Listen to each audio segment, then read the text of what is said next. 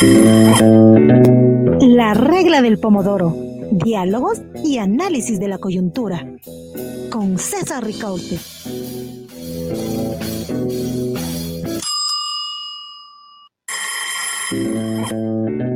La regla del pomodoro. Diálogos y análisis de la coyuntura. Con César Ricaurte.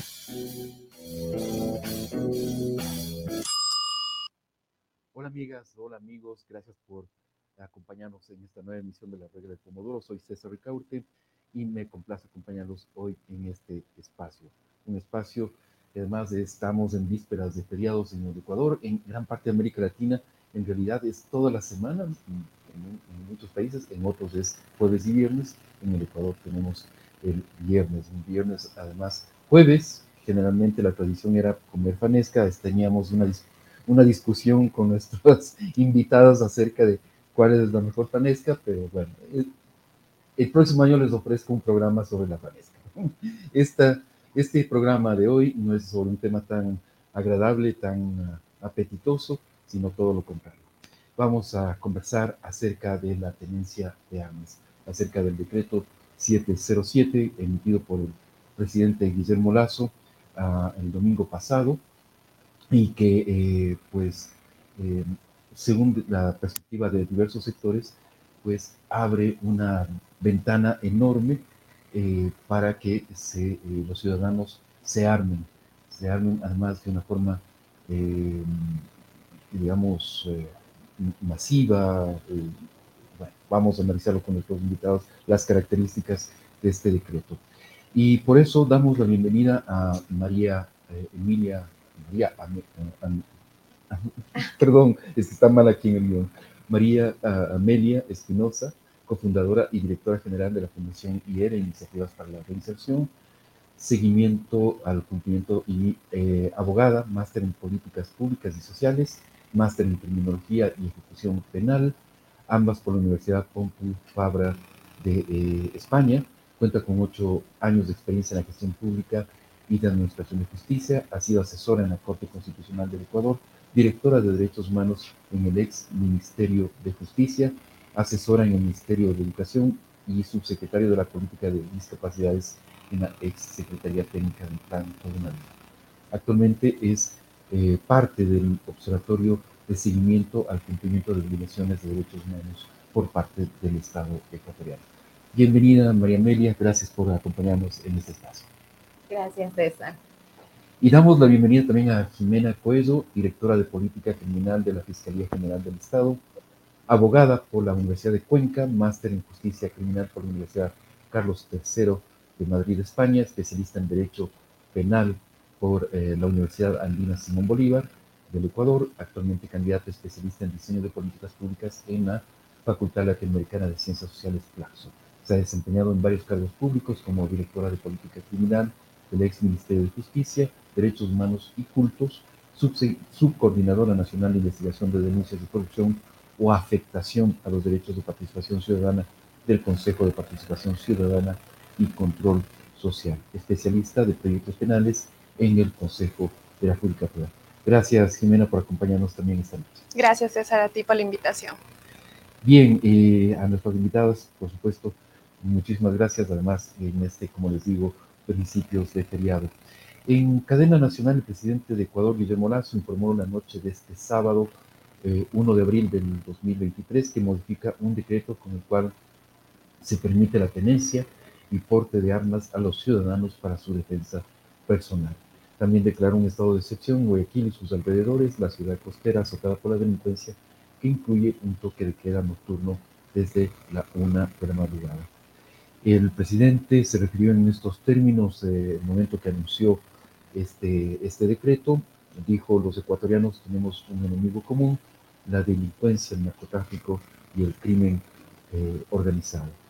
Eh, esta medida eh, es parte de lo que llamó una cruzada por la seguridad y sucede un día después de que en Guayaquil a un hombre le fueran adheridos explosivos a su cuerpo, que además se encontraran los eh, los eh, cadáveres, los cuerpos de Rubén Cherres y eh, otras personas más en, en, en, una playa cercana a Guayaquil. Y bueno, eh, realmente sería incontable la cantidad de sucesos eh, de criminalidad que han sucedido, que, han, que han pasado en estos días. Pero esta medida de tenencia y porte de armas ha suscitado un rechazo enorme de parte de varios sectores de la sociedad. Son, por ejemplo, 18 universidades que se han pronunciado en contra de esta, esta medida del gobierno. Eh, sociedad civil también de forma casi unánime ha señalado el peligro de eh, que un clima de violencia social se pongan más armas en las calles, ¿no es cierto? Y, eh, y realmente, como digo, ha suscitado un enorme debate social. Entonces, con nuestras invitadas. Queremos iniciar este espacio preguntándoles Permitir el porte de armas, les hago algunas preguntas eh, disparadoras, permitir el porte de armas es aceptar que el Estado es incapaz de protegernos, de brindar, de cumplir esa obligación de protección que tiene constitucionalmente, que tiene eh, como, como principio esencial de, gobierno, de, Estado, ¿no es cierto? El presidente Lazo incluso dijo, bueno, en un momento dado, esto es una guerra entre ustedes y la delincuencia. cierto? Eh, esto, ¿qué, ¿qué, consecuencias puede traer esto, esta medida entonces de permitir la tenencia y porte de armas? Y les pregunto de una vez, eh, hay muchos que también señalan que este decreto lo único que viene a hacer es eh, dar forma a una reforma legal que ya realizó la Asamblea Nacional a principios de año, ¿no es cierto? Entonces eh, es un poco más del mismo. Eh, bien, con esas preguntas comencemos. Eh, le doy la palabra primero María María, después eh, Gracias. Eh, efectivamente, esto discutíamos antes con, con, Jimena, el hecho de que el proceso que, que, ha seguido el porte de armas, si se quiere, para protección civil, eh, empieza con una reducción de los impuestos, ¿no es cierto?, a la importación de este tipo de material Después tienes unas reformas que se publican eh, y que ocurrieron en el seno de la Asamblea Nacional, reformas de tipo penal, en las que el artículo eh, que sancionaba el porte y la tenencia de armas simplemente incluye el tema de la tenencia y porte de armas de uso civil y me parece que la expresión es para defensa, defensa personal. ¿no es cierto? Y tres días después tienes el anuncio del presidente, ¿no es cierto? En una coyuntura además que nos ha mostrado casi, casi como si el Ejecutivo y la Asamblea fueran enemigos, pero luego empiezan estas dudas que nos muestran que no tanto, ¿no es cierto? Y el presidente hace una, un, anuncio desafortunado, además, en el que efectivamente nos dice ustedes están en guerra entre eh, ciudadanía y eh, delincuencia, y además delincuencia organizada, porque evidentemente no estamos hablando de la delincuencia normal. Entonces, a mí todo esto primero me llama poderosamente la atención, pero luego me preocupa enormemente porque si yo te hablo desde mi experiencia específica en el ámbito carcelario, que es el que me toca por la fundación a la que represento, tienes un ejemplo clarísimo en el que una población que está encerrada, que está custodiada, que está permanentemente vigilada por agentes públicos, no ha podido eh, controlar situaciones de violencia interna no solo que no ha podido controlar estas situaciones, sino que además se han generado masacres al interno. Tenemos una última masacre en la cárcel de máxima seguridad, lo que te muestra que la fuerza pública, ni siquiera la fuerza pública ha sido capaz de contener estas atrocidades eh, ocurridas en, contextos de encierro.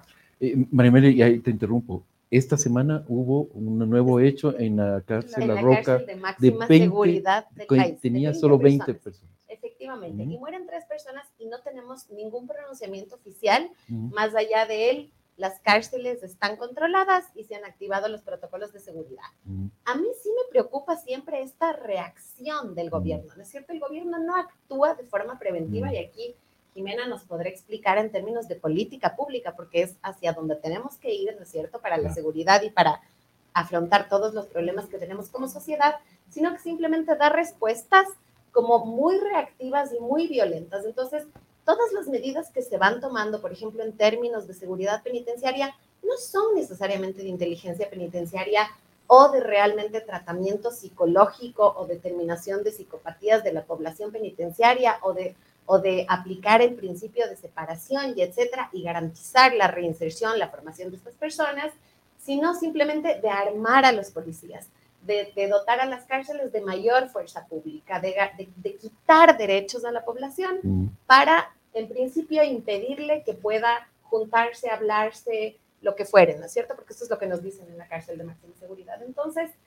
claramente extrapolar esto a la ciudadanía y dejarnos a nosotros con un discurso estigmatizante en, torno a toda la delincuencia, ¿no es cierto? Y pretender que nos vamos a poder proteger porque vamos a llevar un arma, porque además quienes vamos a poder llevar no, no, no es toda la población, pues evidentemente sabemos que quienes van a poder acceder a los permisos, a comprar el arma, más o menos se calcula que 5 mil dólares costaría el llevar un arma de forma legal. Imagínate, a mí mm. no me da más seguridad mm, pensar mm. que voy a poder llevar el arma en la cartera y mucho menos que no sé qué va a pasar en las casas del resto de, de, familias ecuatorianas, ¿no es cierto? Con niños, con adolescentes, tenemos las experiencias de otros países donde, donde hay matanzas por, por niños en las escuelas, entonces me parece que es, que, es una medida desafortunada en un contexto que no logro entender, que parece casi, casi planificado de forma metódica y que sigue tendiendo casi a una militarización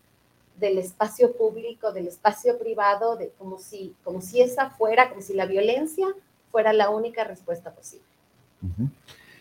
Jimena, eh, te, planteo las mismas preguntas que le, planteé a María Amelia el, porte de armas es aceptar que el Estado no puede proteger a los ciudadanos y em, eh, qué significa este, esta, esta medida, ¿no?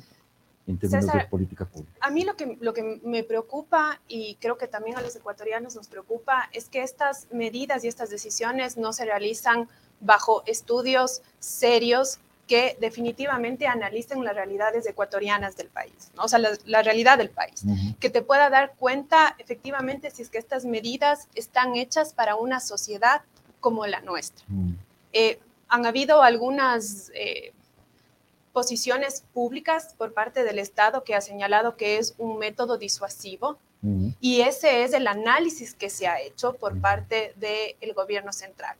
Sin embargo, no hay un análisis o unos estudios que nos puedan ratificar con datos, con números reales, que eso realmente sea una realidad, ¿no? Porque los, los eh, estudios que hemos analizado también desde la Fiscalía y lo hemos presentado a la Asamblea Nacional en el momento en el que se estaba debatiendo incluso las reformas a varios cuerpos de seguridad, ya planteamos que eh, de los estudios que, hemos, que pudimos recoger, apenas el 1%, tenían evidencia que el 1% de los casos y los países donde tenían eh, la, el porte y la tenencia de armas de manera lícita para los civiles, podía repeler definitivamente la... Em, la violencia, sino que estaban y que la evidencia daban que lo que generaba era mayor problemas para los civiles, había mayor número de violencia intrafamiliar que en nuestro mm. país. Eso es algo que de verdad nos debería preocupar, mm. porque muchos en el segundo puesto del arma o lo que utiliza un femicida en el Ecuador es un arma de fuego. Mm. Es asfixia y después un arma de fuego. Es decir, que las mujeres. 182 asesinatos con armas de fuego, de feminicidios con armas sí, de fuego el año pasado. Es, que es así, César. Es, tenemos casos bastante alarmantes eh, del uso del arma de fuego, ¿no? Entonces, además que no solo, no solo es eso, la violencia intrafamiliar, son los femicidios, eh, son, eh, aumentan los suicidios. Entonces, yo creería que nosotros sí nos merecemos como Estado ecuatoriano, tener un poco más de eh, análisis específicos de qué está pasando. Y a mí, yo quisiera también, para un poco eh, apoyar lo que también ha dicho María Amelia y, basarme un poco también en, los datos que tenemos y que manejamos desde el ingreso de las noticias del delito eh, en Fiscalía, es bastante abrumador que del número de las noticias del delito que ingresaron del 2021, que ya era nuestro año más violento, desde la entrada en vigencia del Código Orgánico Integral Penal, que tuvimos 2.693 muertes violentas por homicidios, asesinatos, femicidios y sicariatos consumados, pasamos a cerrar el 2022 con 4.614 Asesinatos. Delitos, eh, exacto, asesinatos, o sea, homicidios, asesinatos, femicidios y sicariatos, ¿no? Que más o menos todo esto lo que hace es, em, te presenta eh, el, lo- el homicidio intencio- el- el homicidio intencional, que es un poco cómo se, mide, cómo se mide la seguridad en los países, ¿no? Entonces, también es sumamente alarmante que del 2021 al 2022, o sea, tuvi- tuvimos un crecimiento del 71.33% en el cometimiento de los delitos y la mayoría se dieron con arma de fuego. Es Mm. decir, que tenemos un repunte altísimo en muertes violentas, la mayoría se da con armas de fuego y Mm. nosotros estamos tratando de ampliar, flexibilizar y generar otras medidas para que la ciudadanía se arme a través de reformas normativas, como ya se lo he explicado, estas, Mm. esta reforma que aprobó la Asamblea Nacional y que recién salió en el registro oficial del artículo 360 del Código Orgánico Integral Penal de la tenencia y porte de armas, donde ya habilita para que la ciudadanía pueda tener armas para la defensa personal. Jimena, te, interrumpo. ¿Hay alguna estadística de, eh, del número de armas que está ahí actualmente en, en el Ecuador?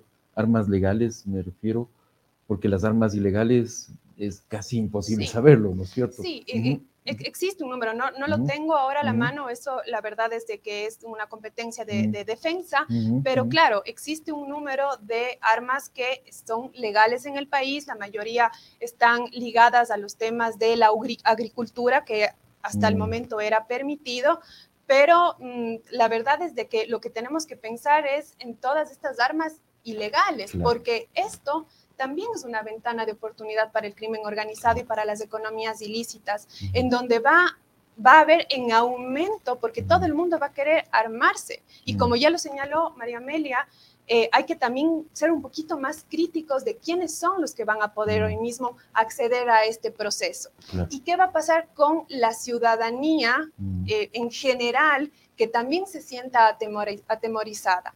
Y por otro lado, el arma no es un elemento disuasivo. O sea, el, el, el arma va a generar más violencia porque si es que tú tienes un arma, lo que va a hacer es disparar. Mm, Y solo voy a terminar con esto porque a mí me ha preocupado también eh, ciertas, eh, ciertas cosas que se han dicho estos Mm, días, mm. como por ejemplo el hecho de que eh, tú, tienes, tú, tú tienes un arma y, la, y por ejemplo eh, las, las fuerzas públicas del orden, que son los que tienen y los encargados de darnos seguridad, así lo dice la Constitución, la Policía Nacional, el Ministerio del Interior, son los encargados de la seguridad y el orden público de los ciudadanos y del país. correcto. Sin embargo, ahora eh, el ecuatoriano tiene que decidir porque es su responsabilidad. También el, Mm. el gobierno ha puesto la responsabilidad en los particulares Mm. sobre su propia seguridad. Ellos Mm. verán porque van a tener que enfrentarse a un proceso penal mm, que efectivamente pueda señalar si es que hubo un verdadero legítimo, eh, una, una- un- una legítima defensa. Y eso tampoco no es tan simple, porque dentro de los procesos de esto hay que probar, ¿no? Que exista una agresión actual e ilegítima, que es decir, que sea inminente, real, que además de, exista una necesidad racional de esa defensa, es decir, que exista una proporcionalidad entre lo que mi atacante y mi respuesta eh, se pueda justificar y que además exista una falta de provocación. Entonces sí creo que no deberíamos tomarnos tan a la ligera todos estos procesos. Totalmente. Así es. Y María Amelia, el eh, presidente Lazo, cuando se le preguntó unos días después sobre esta medida, dijo, es que ustedes me han pedido, o sea, la población la ha pedido y es notorio que sí existen sectores que favorecen el uso, el, el porte, el porte de armas, ¿no es cierto? Eh, históricamente, o sea, no, no solamente en, este momento, his- históricamente hay eh, sectores que lo han, han señalado como una de las soluciones a la inseguridad.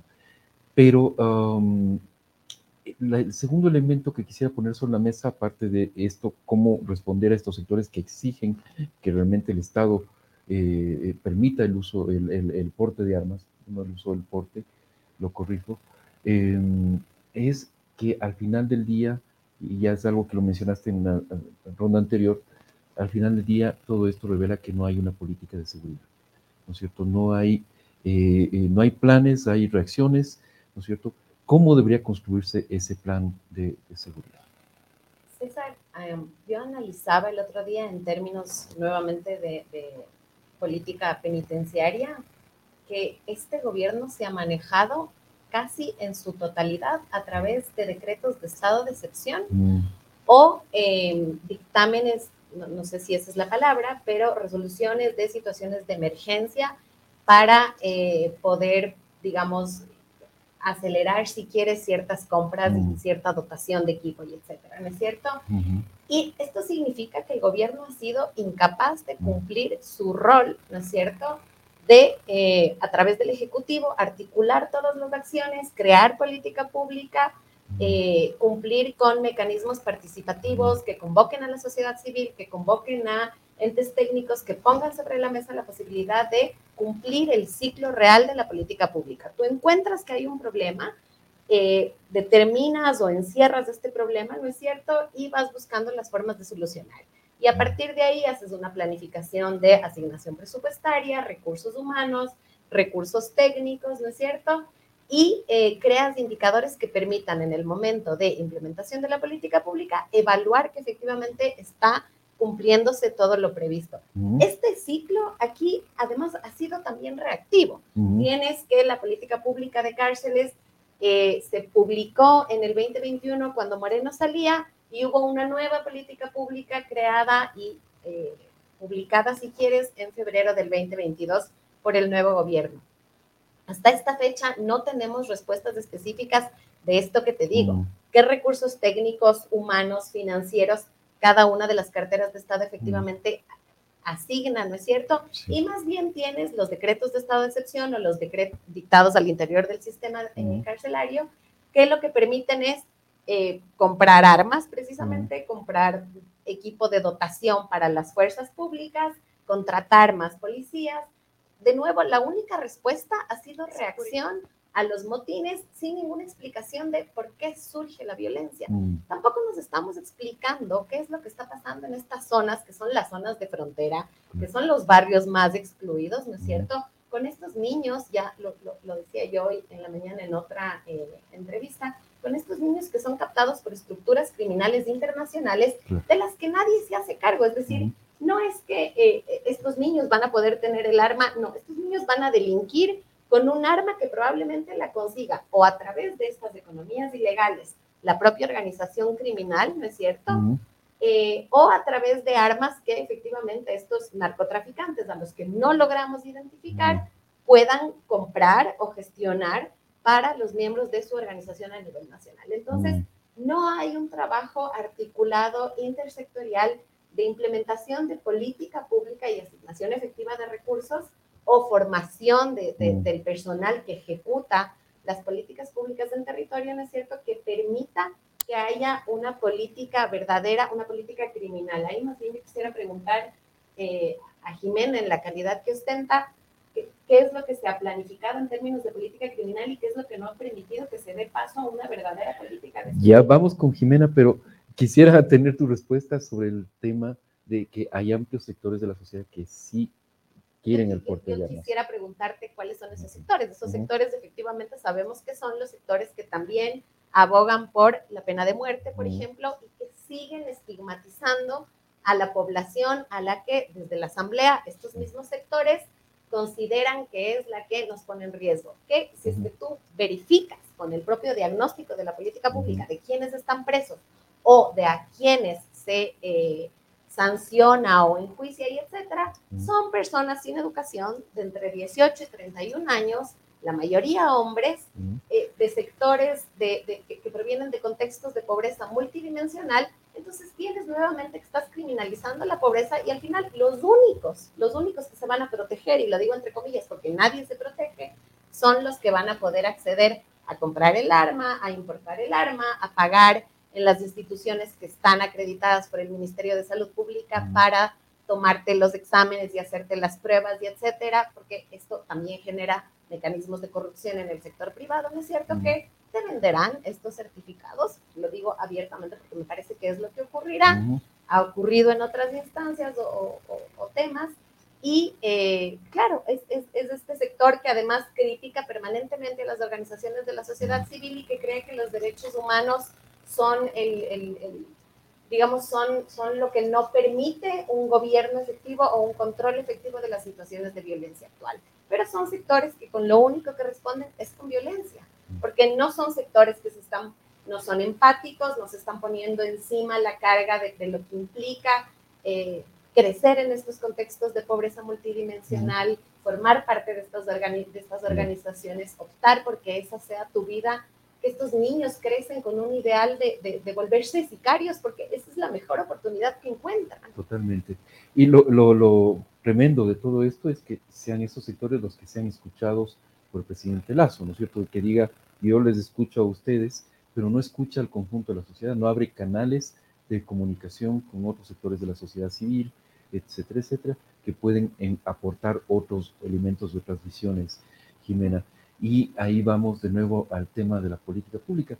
Y comienzo eh, con un casi anécdota, porque el tema es que el presidente Lazo en el último viaje a Estados Unidos, ¿no es cierto?, fue con un documento bajo el brazo que decía que era el plan de seguridad, ¿no es cierto?, lo presentó ante la, la comunidad internacional, dijo que necesitaba no sé cuántos millones de dólares para implementar el plan de seguridad.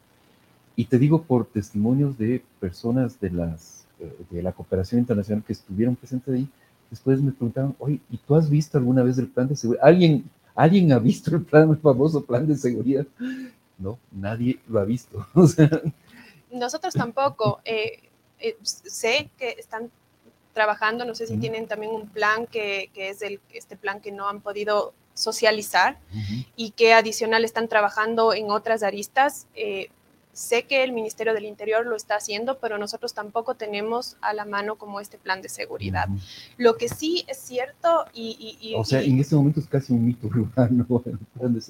Parece, digamos, increíble, ¿no? Es impresionante que, una cosa tan importante... Pero mira, yo creo que también una de, los, de las cosas que debemos em, exigir como ciudadanía y también ponerlo en el debate es que los temas de seguridad están totalmente anclados no únicamente a estas barreras ni punitivas, y obviamente tiene que haber la prevención, ¿no? O sea, la política criminal ausente de este país es justamente la que está anclada en la prevención del delito. Por ejemplo, Fiscalía es una institución reactiva. Se activa cuando el delito se ha cometido. Pero ¿qué está pasando para con esta política criminal de prevención y qué está pasando con esa política criminal de rehabilitación y reinserción que hoy mismo vemos que tiene varias dificultades. Y de prevención, perdón, eh, eh, como decía Marimelia, incluso con los niños, con gente... Con, es que a eso, a eso, a eso, iba, eh, César, ¿por qué? Porque hay varias situaciones. también es comprobado que si es que tú tienes políticas públicas sociales encaminadas a mejorar el bienestar de la población, si es que tienes mejor acceso a educación, si tienes mejor acceso a salud, incluso a infraestructura, es probado que tú reduces los, los, índices de delincuencia, delincuencia. Ahora, ¿qué pasa? Si es que solo tú ves en blanco y negro dónde están los niños que están hoy mismo captados por el crimen organizado, ves que son los lugares donde además tiene el mayor número de, em, de desescolarización. Entonces, ¿qué están haciendo las otras carteras de Estado? Y que además la seguridad se tiene que pensar de manera integral. Tú no puedes pensar a la, seguridad y a la prevención de una manera estricta desde un tema securitista. Tú tienes que tener, eh, ampliar, entonces, los planes de, y los programas de gobierno y el plan de seguridad debería tener ejes en salud, en educación, en bienestar social, que te permita a la ciudadanía laborales, Hoy mismo eso, ¿por qué? Porque asimismo la delincuencia organizada que tanto se hace eco en estos días, pues efectivamente comienza a responder lo que el Estado no puede responder. Y entonces es perfecto y es el, el, momento más adecuado para que la delincuencia pueda seguir tomando más fuerza, más fortaleza y los ciudadanos y los grupos más desfavorecidos, porque eso también hay que decirlo, donde hay más desigualdad, que son más desfavorecidos, que tienen menos oportunidades, son quienes engrosan las líneas de las cárceles del país. Entonces, todo, por eso es de que la política criminal se tiene que pensar en una fase y en una clave integral de la prevención, la reacción y la rehabilitación. Hoy mismo esta ley que acaba, que en, este mes acaba de, salir estas varias reformas a los cuerpos normativos, ha creado un Consejo de Política Criminal. Y todos, y estamos, estamos eh, creo que las instituciones desde Fiscalía estamos muy pendientes porque somos también parte de ese consejo para poder aportar al país y que realmente estos debates, como el debate que estamos teniendo hoy, debe tener ese Consejo de Política Criminal y debe plantearse qué son, cuáles son las mejores respuestas para el país. Totalmente. Y hay que considerar algo que, yo lo he repetido varias veces, que eh, la situación se agravó tremendamente con la pandemia y, y, el país no tomó las medidas cuando ya había advertencias de organismos internacionales que decían, por ejemplo, el tema de la escolaridad, cierto? Lo dramático que fue el hecho de que en el país y, en realidad en toda América Latina, las escuelas fue lo primero que se cerró y lo, último que, se abrió. ¿No es cierto? O sea, hay millones de niños quedaron absolutamente eh, desamparados. Eh, y el segundo elemento que también es consecuencia de la pandemia es el sustancial incremento en el consumo de drogas a nivel mundial. Eso es dramático. Todas las estadísticas de Naciones Unidas hablan de consumo eh, récord de plantaciones eh, récord también justamente en la frontera entre Ecuador y Colombia. O sea, hay una situación explosiva a nivel internacional y acá el abordaje es un decreto 707 que simplemente dice, o oh, ciudadanos, ármense, eh, ¿no es cierto?, y, defiéndanse en sol. O sea, es impresionante. Em, perdón por, la, por el comentario, pero eh, creo que valía la pena complementar lo que ustedes habían dicho. Em, vamos a mostrar en este momento la tarjeta con una, los resultados de un sondeo que hicimos en las redes sociales. Preguntamos, ¿cree usted que la flexibilización en el porte de armas reducirá los índices de inseguridad? Eh, afortunadamente nuestra audiencia ha señalado que eh, no el 57,9% y sí el 42,1%.